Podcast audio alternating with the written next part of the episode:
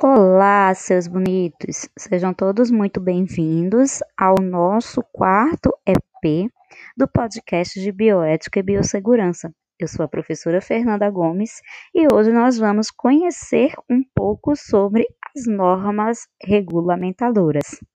Nesse podcast, nós vamos aprender o que são NRs, nós vamos ver como elas são pensadas e idealizadas, nós vamos ver quantas NRs temos atualmente e conhecer qual foi a última NR adicionada. As normas regulamentadoras, chamadas, né, conhecidas como NRs, elas são disposições que complementam o capítulo 5 do título 2 da Consolidação das Leis Trabalhistas.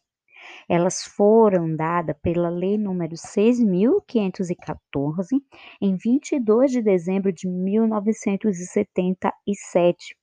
E elas constituem, gente, obrigações, direitos e deveres a serem cumpridos por ambas as partes, ou seja, empregadores e empregados.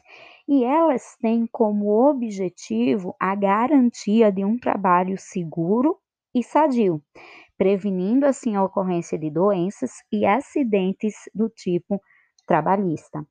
As primeiras normas regulamentadoras, elas foram publicadas na portaria MTB número 3214 de 8 de junho de 1978.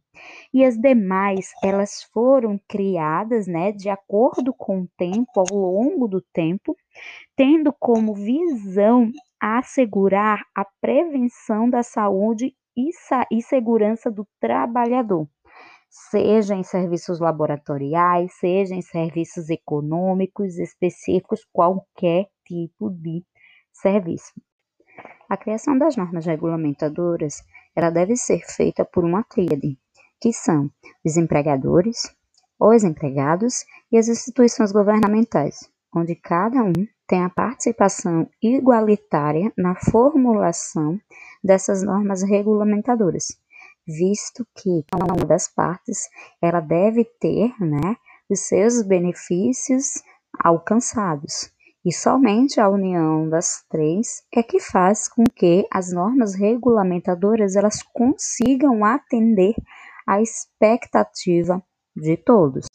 Atualmente existem 37 normas regulamentadoras. A última adicionada foi em 2019, e ela trata sobre a segurança e saúde em plataformas de petróleo. Uma das NRs mais importantes para quem é da área de saúde é a chamada NR32 e ela tem por finalidade estabelecer as diretrizes básicas para a implementação de medidas de proteção à segurança e à saúde dos trabalhadores de serviço de saúde, ou daqueles que exercem atividades de promoção e assistência à saúde em geral. A NR32 ela pode ser aplicada a ambulatórios médicos e odontológicos, clínicas, laboratórios de análises clínicas, hospitais, entre outros locais. Ela só não é aplicável a locais de serviço que prestam saúde animal, tá? Fora isso, ela tem uma grande aplicação dentro da área de serviços que oferecem aí né, melhoria à saúde. Então, eu espero que vocês tenham entendido um pouco a respeito das NRs, o que são, a sua formulação, quantas nós temos e espero que tenham gostado. Agradeço a todos a participação nesse nosso podcast e convido vocês para nossos próximos encontros. Até mais!